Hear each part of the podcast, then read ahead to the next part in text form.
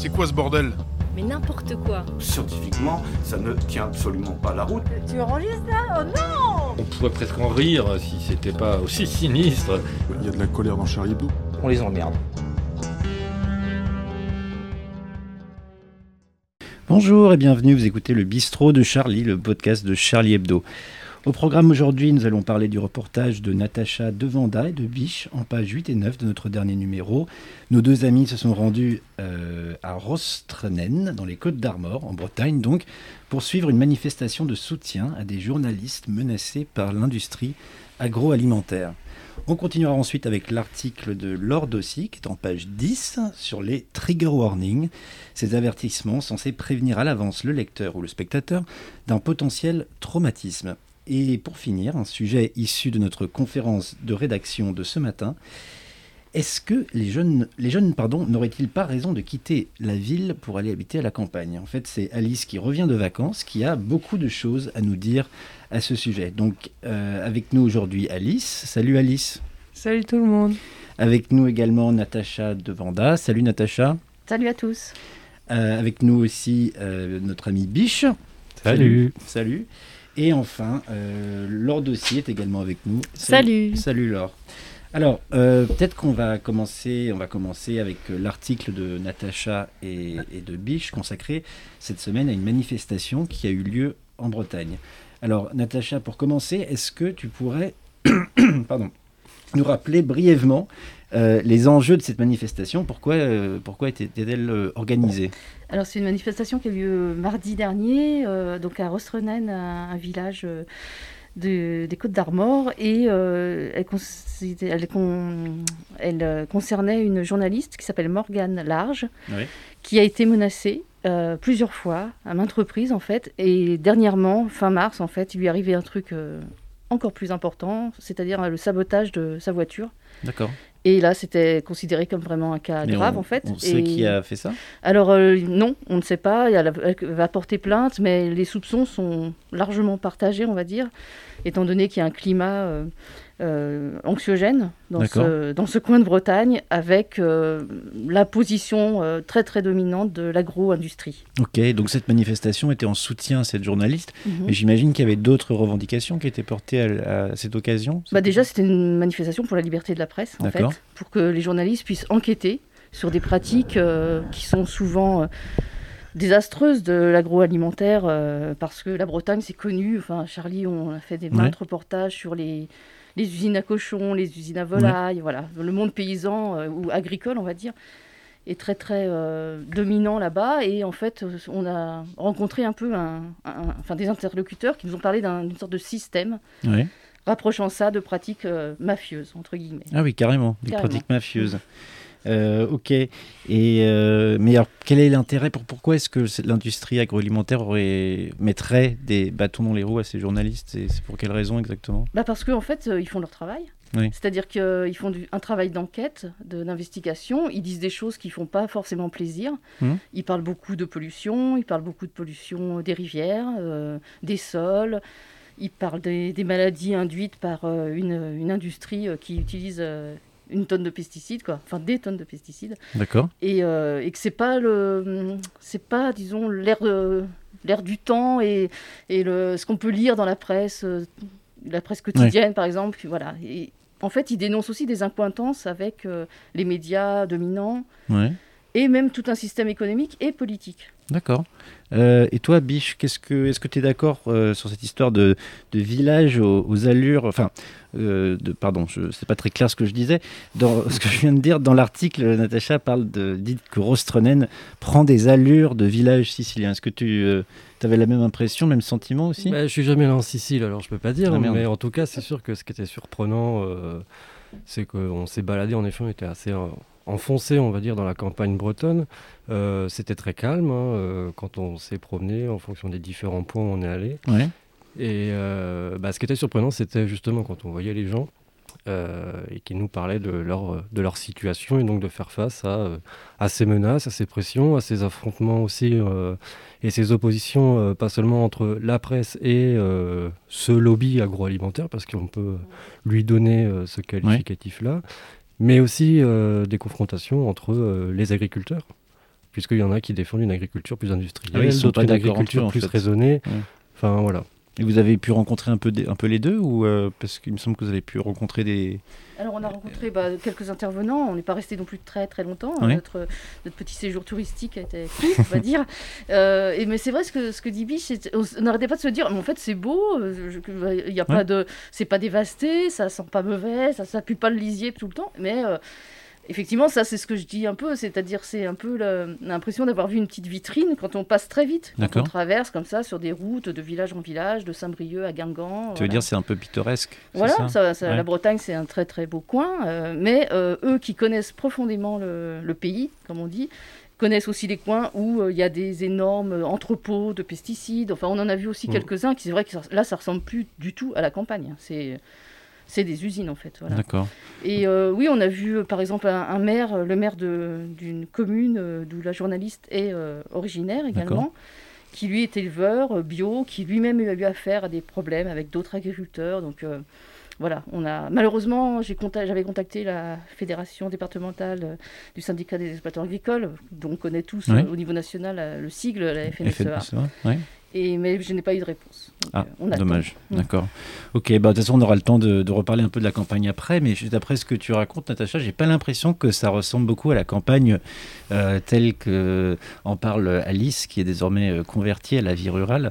Elle nous en dira plus, mais euh, Non, mais du coup, ça donne envie. Il a l'air d'avoir du- de l'action et tout, de l'intrigue.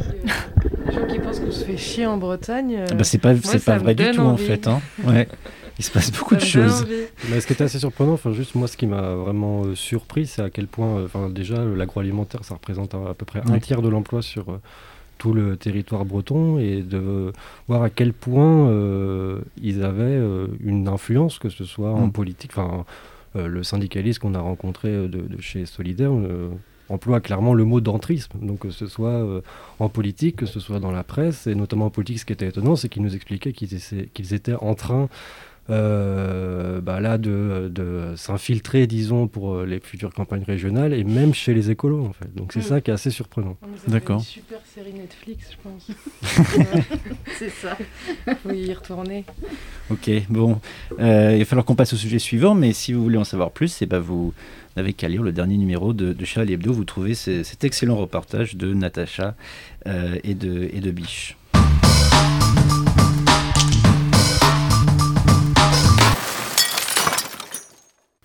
Alors, euh, Laure, on passe à ton article sur les trigger warnings. Euh, alors, est-ce que peut-être que pour commencer, tu pourrais euh, nous expliquer de quoi il s'agit? Oui, alors trigger warning, en fait, c'est des sortes d'alertes pour prévenir de ce qui pourrait traumatiser, choquer, raviver un traumatisme. Alors peut-être déjà pour préciser, c'est euh, ça se justifie dans certains cas. Vous en avez peut-être Ouais. déjà vu sur les réseaux sociaux. L'abréviation c'est TW et Mhm. l'idée c'est euh, euh, de, de prévenir quand il va y avoir des images choquantes, un peu comme dans un JT, on préviendrait quand des images Ouais. peuvent être très violentes. Voilà. Et mais c'est vrai que je me suis rendu compte, j'ai l'impression que ça pointe le bout de son nez un peu dans d'autres domaines et notamment en littérature. Et c'est ça qui m'a qui m'a intéressée et ce sur quoi porte l'article essentiellement. Euh, parce que euh, voilà, c'est vrai qu'autant il y a des sujets où ça peut se justifier, autant euh, en littérature ça devient un, un petit peu absurde. Et je me suis rendu compte, par exemple, qu'il y a un site a été créé il n'y a pas très longtemps aux États-Unis pour recenser, pour pour Ah oui, pour montrer voilà, différentes trigger warnings dans, dans des livres, en fait, dans des ouvrages de Ouais, littérature. alors si j'ai bien compris, ce site, c'est une sorte de site collaboratif où pour chaque œuvre qui est, euh, qui est mentionnée, les gens expliquent quels sont les, les, les participants, ceux qui collaborent au site expliquent quels sont les potentiels euh, trigger warnings dans chaque œuvre, c'est ça? C'est ça, oui, oui, Voilà. exactement. Et si je comprends bien, ça, ça aboutit à des résultats un peu curieux quand même, non? Oui, voilà, c'est curieux. Alors certains disent, bon, au moins, c'est pas vraiment de la cancel culture parce qu'on n'interdit pas des livres, Ouais. on précise juste ce qu'il peut y avoir de choquant à l'intérieur, mais c'est vrai que ça pose la question euh, peut-être du rapport à la littérature, parce que la littérature, c'est aussi là pour... euh, on, est là, on lit un livre pour être surpris, pour être interrogé sur nos propres perceptions, pour, pour découvrir, voilà, sans, sans, savoir au préalable ce qu'il va y avoir dedans. et c'est vrai que parfois, donc, dans, ce, dans, cette, dans ce site, donc il y a 4000 ouvrages qui sont recensés, et une liste très très large de trigger warning, parce que c'est pas, c'est pas uniquement violence, racisme, viol, voilà, il y a des choses, c'est vrai quand on se demande ce qui peut traumatiser finalement un être humain, ça peut être très très large, et donc on voit des, des mots comme vomissement ou même divorce. Euh, et donc, ils essayent de, de, brosser très large, mais c'est un peu impossible à faire. Et, euh, il y a des exemples, par exemple, de livres. Il y a La bah ferme des animaux d'Orwell. Voilà. Et euh, effectivement, quand on connaît le livre, c'est une fable en quelque sorte qui est là pour dénoncer le totalitarisme. Or, on voit que les trigger warnings le prennent totalement au pied de la lettre. C'est totalement orwellien, si on peut dire, parce que les trigger warnings, c'est violence sur animaux, meurtre d'animaux. Alors, certes, il y a ça, mais euh, voilà, c'est très très loin de, de, de, l'objectif de, cette histoire. Et puis il y a d'autres livres comme Beloved de, de Toni Morrison, qui est une dénonciation de l'esclavage. Donc évidemment, dans une dénonciation de l'esclavage, évidemment, il y a des choses très dures, très violentes. Et donc là, il y a des trigger warnings de violence, mort, etc. Euh, et donc c'est un peu surprenant de prévenir, de dire attention, dans ce livre, il va y avoir des choses très dures. Et donc ça voudrait dire quoi? Il faudrait, si on veut se, protéger, on ne lit plus un livre qui dénonce l'esclavage? Voilà, et en plus, il n'y a pas toujours euh, de, de, de, de, réflexion sur euh, est-ce qu'un livre dénonce quelque chose ou est-ce qu'il en fait de l'apologie, ce qui est aussi deux choses euh, très, très différentes finalement. Ils la font avec un moyen d'une petite astérix ah. en disant ce, c'est trigger warning, l'auteur s'identifie à, à, ça, mais voilà, la, différence n'est pas toujours très très précise. En fait, il te spoil complètement l'histoire. Oui, c'est une forme de spoiler, exactement. Ouais. Et alors, la question que je me suis posée aussi, c'est est-ce que ça peut arriver en France? France. Alors, je dis pas que c'est le cas aux États-Unis, c'est voilà un site euh, comme ça, donc ça pointe le bout de son nez aux États-Unis en littérature. Et est-ce qu'en France, ça pourrait également arriver? Alors, c'est encore moins présent, mais j'ai euh, découvert sur quelques blogs ou quelques, enfin, des personnes qui se mobilisaient pour que ce soit mis en place dans certaines bibliothèques, euh, par exemple, ou dans certaines éditions. Il y a déjà quelques rares livres qui ont été édités avec des trigger warnings, essentiellement à destination de la jeunesse. Et donc, c'est très précisé, par exemple, très, très euh, détaillé, genre chapitre 2, j'ai vu par exemple chapitre 2, alcool en terrasse. Bon, voilà, alors, pour ça, c'est de la science fiction euh, ou en plus aujourd'hui euh, avec le, confinement, parce que c'est ça qui est choquant. clandestine. c'est ça, voilà. Donc euh, tout est détaillé chapitre par chapitre, donc c'est vrai que c'est vraiment, enfin c'est un petit peu surprenant. voilà, donc mais c'est ça reste, ça reste assez rare pour l'instant en France. Ok. et Alice, je me demandais quel est le, le dernier livre qui t'a traumatisé du coup, parce que bah, moi, j'en lis beaucoup de livres traumatisants. Pour Charlie, je dois lire Sarkozy, oui, Carlos Ghosn, Patrick toi qui Sébastien. Fais la rubrique Lu pour vous, donc tu lis beaucoup de merde, hein, on peut le Mais dire. Mais on me prévient jamais que c'est une pure connerie, quoi.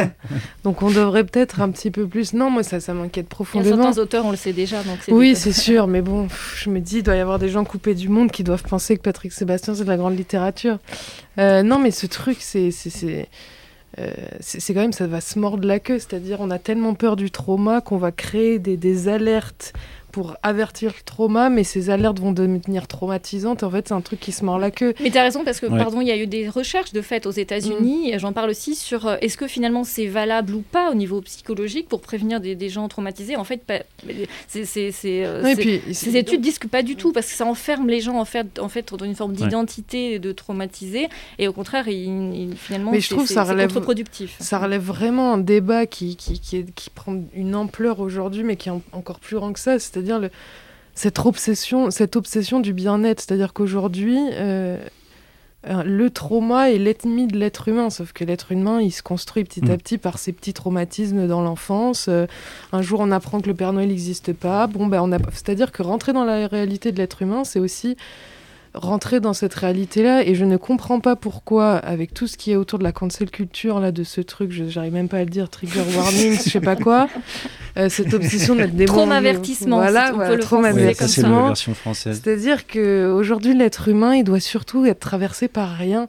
Mais du coup, je me dis, mais euh, ces gens-là qui visent, parce que je me doute que c'est pas une mauvaise intention à la base, mais, mais, mais on vise quoi? C'est quoi l'utopie? C'est d'être. D'être tout accepté. Voilà, bisounours. Mais, mais, c'est, mais, mais du coup, bah, soit on choisit, euh, bah, on n'a qu'à choisir un monde qui n'existe pas, mais c'est le monde des bisounours. Et...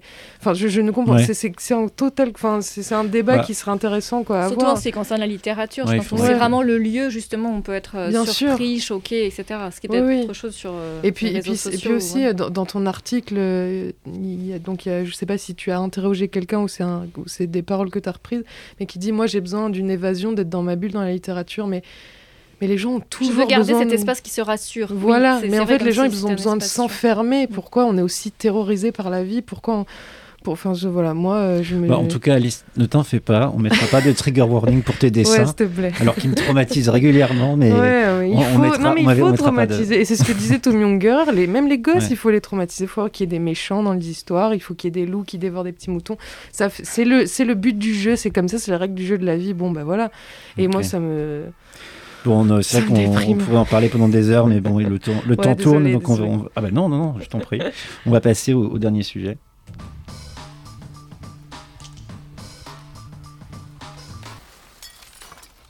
Alors, notre dernier sujet, c'est le sujet de notre conférence de rédaction de ce matin. Et ben justement, c'est toi, Alice, qui en parlait, parce que tu reviens de, de, de nos belles campagnes. Et, et ben, tu disais qu'en fait, c'était pas si mal, et même que tu aimerais bien aller habiter euh, non, non, mais... à la campagne. on en dirait fait. je découvre la campagne. Juste... je pensais pas que ça allait finir dans un podcast. Ouais, désolé, euh, ça fait un... Je suis partie ouais. en vacances juste. Et, euh, et euh, non, j'ai décou... enfin, je, je, je, je, fais le constat que finalement, il y a une partie de ma génération, donc euh, même un peu plus vieille, entre 25 et 30 ans, qui la ville ne fait plus rêver. Et euh, alors c'est en lien aussi, euh, on, on, a parlé de ça euh, en conférence de rédaction parce que c'était en lien avec la crise économique et la précarité des, Mm. des jeunes aujourd'hui, Exact. qui est de plus en plus présente. Et, et- et finalement, je me suis rendu compte, moi dans mon entourage très proche, et même moi personnellement, je viens de la campagne aussi, Ouais. la ville, ça fait plus rêver. Et, euh, et, aujourd'hui, on- on- je constate qu'il y a beaucoup de jeunes qui sont obligés malheureusement de faire leurs études dans des grosses villes, style Mm. Paris, etc., euh, Lyon, euh, voilà, mais qui euh, finalement n'ont qu'une aide, c'est qu'après les études, ils retournent en campagne. Et pourquoi? Parce que euh, déjà la vie est beaucoup moins chère et on Ouais. constate aussi finalement que ce fantasme que la ville, il y a beaucoup plus de choses à faire qu'en campagne, commence en plus avec le Covid. Bah, c'est ça, c'est-à-dire qu'en plus, Ah, on est dans un contexte où on se rend compte que bah, quand les cafés sont fermés, les Oui. restaurants, les théâtres, les cinémas, les musées, bon, bah, c'est sûr que Paris perd puis- beaucoup de son attrait. Oui, et puis, euh, et puis finalement, dans les campagnes, il y a de plus en plus de... euh, Qu'est-ce qu'on fait en ville? Bon, euh, quand il n'y a pas le Covid, bon, on boit des coups, on va en musée, on va au ciné, mais il y a la même chose, il y a la même chose en campagne, sauf que il y, a, il y a moins de... Il y a moins de... Il y en a moins parce que forcément on développe moins toutes les activités en campagne, mais, mais en fait il y, a, il y a tout un tas de jeunes. Là j'ai des amis qui veulent créer un label de musique pour, pour, pour que les gens puissent enregistrer leurs projets en campagne, ils ne soient pas obligés Ouais. d'aller à Paris. Enfin, et finalement, la campagne fait rêver la campagne. On n'est pas obli- on- Ils fabriquent tout. Moi, mes amis, ils fabriquent Oui, tout. on parlait de Ils- ça aussi. Voilà, Ouais. ils ont décidé. ils- On, a- on avait froid dans le local. On a créé un poêle à bois. Voilà, on regarde. Maintenant, on peut regarder des tutos sur YouTube. On peut tout créer. Et euh, il y a un espèce. Il y a- il y, a aussi toute l'idée du troc aussi qui se fait beaucoup. euh, donc euh, voilà, il- la journée, ils travaillent à l'usine. Bon, parfois, ils volent une ou deux pièces, des petits, un peu de ferraille à droite à gauche. Ah et à la fin de la journée, on a poêle à bois. mais mais euh, mais voilà, c'est cette idée aussi que question économique, la, Ouais. la ville n'est plus non plus. Enfin, Ouais, c'est pas l'Eldorado d'antan. ouais. Et mais est-ce que est-ce que Laure ça t'a convaincu euh, ce, ce- Je crois qu'on n'est pas tous d'accord ici. Ouais. Non, j'entends, je n'ai pas trop d'avis euh, sur le sujet. euh, Non, mais en vrai, euh, euh, on- on- en vérité, on parlait de ça parce qu'effectivement, comme le rappelait Alice, c'était par rapport à, à la précarité que rencontrent certains jeunes et une partie de la population aujourd'hui. Et c'est vrai qu'on on, on se disait qu'après tout, il y avait, euh, Oui, et puis il y avait d'autres. et puis il y a autre chose, c'est-à-dire que, enfin moi je suis génération YouTube, on est né avec ça, donc les vidéos, tout ça, les tutos, tout, enfin on, on baigne dedans. Et en fait, ce que je me suis rendu compte aussi, c'est que cet excès d'internet et de Ouais. numérique crée finalement euh, l'envie de- sur YouTube on trouve plein de tutos pour tout construire tout construire j'ai envie de changer ma gouttière je trouve tout sur YouTube donc finalement il y a une partie de cette il y a une partie de la jeunesse entre 25 30 ans je suppose qui qui qui qui on a Qui qui été baigné par et YouTube de- et, finalement le numérique autonome, voilà et puis Ouais. finalement cette obsession du numérique c'est c'est c'est a débouché en, en besoin de, de, de, de servir de ses mains et puis de faire tour par soi-même parce qu'on se rend compte que, que c'est faisable quoi donc voilà j'étais plutôt très contente de mes vacances C'est juste pour dire, avant de proposer aux jeunes le retour à la campagne, il y a peut-être des réponses politiques, d'aide, par exemple comme le RSA pour les jeunes, en tout cas des aides. euh, voilà. mes potes ils, ils pas diminuer pas assez les allocations chômage, par ailleurs, ce genre de, de choses. oui non mais D'autres bien sûr mais ce que je veux dire c'est que il n'y a pas plus de choses à faire en ville qu'en campagne en fait Mais moi, moi, je pense que en fait, c'est aussi, euh, comme tu dis, c'est- aussi politique parce que ça, pose aussi la question euh, sérieuse, on va dire, de, de l'aménagement du territoire. En fait. Ouais. On est dans des mégapoles, euh, même, en, même en province, hein, euh, tout tourne autour des gros pôles économiques, euh, etc. Souvent avec une mono-industrie, comme on le voit, euh, Ouais. soit c'est du tourisme, soit c'est de l'agro, soit c'est de l'industrie. Enfin bon, et quand ça se casse la gueule, tout se casse la gueule. Et je comprends pas, par exemple, pourquoi des, des villes euh, qui sont à 2 heures de Paris, 1 heure Mm. de Paris, soient encore euh, des villes où il y a un tas de baraques à, à retaper, à acheter, à- à- ou à c'est juste s'installer dedans, à louer même, parce que ça désengorgerait totalement le, cette ville. Enfin, cette euh, moi, je suis pas du tout une fanat de, de la région parisienne, je tiens à le dire. Et euh, donc, ce que tu vis, euh, je, je l'avais déjà, ce sentiment-là de, de vous, de m'échapper en fait, voilà, d'un d'un trop plein. Hmm. Parce qu'on peut tout, enfin on le voit en plus avec le télétravail, on peut vraiment faire plein plein de trucs euh, à distance, et mais même à distance physique, mais même euh, sans même être euh, dans des emplois qui nécessitent un ordinateur ou je ne sais quoi. tu vois. Mais et ça donnerait vraiment une, une pluralité de de vie, je pense, économique, intellectuelle, culturelle, je sais pas, sportive, tout ça, dans, sur tout le territoire, quoi. Et il faut arrêter avec cette hyper concentration. Enfin, faut, il faudrait euh, que les politiques se disent ah mais tiens.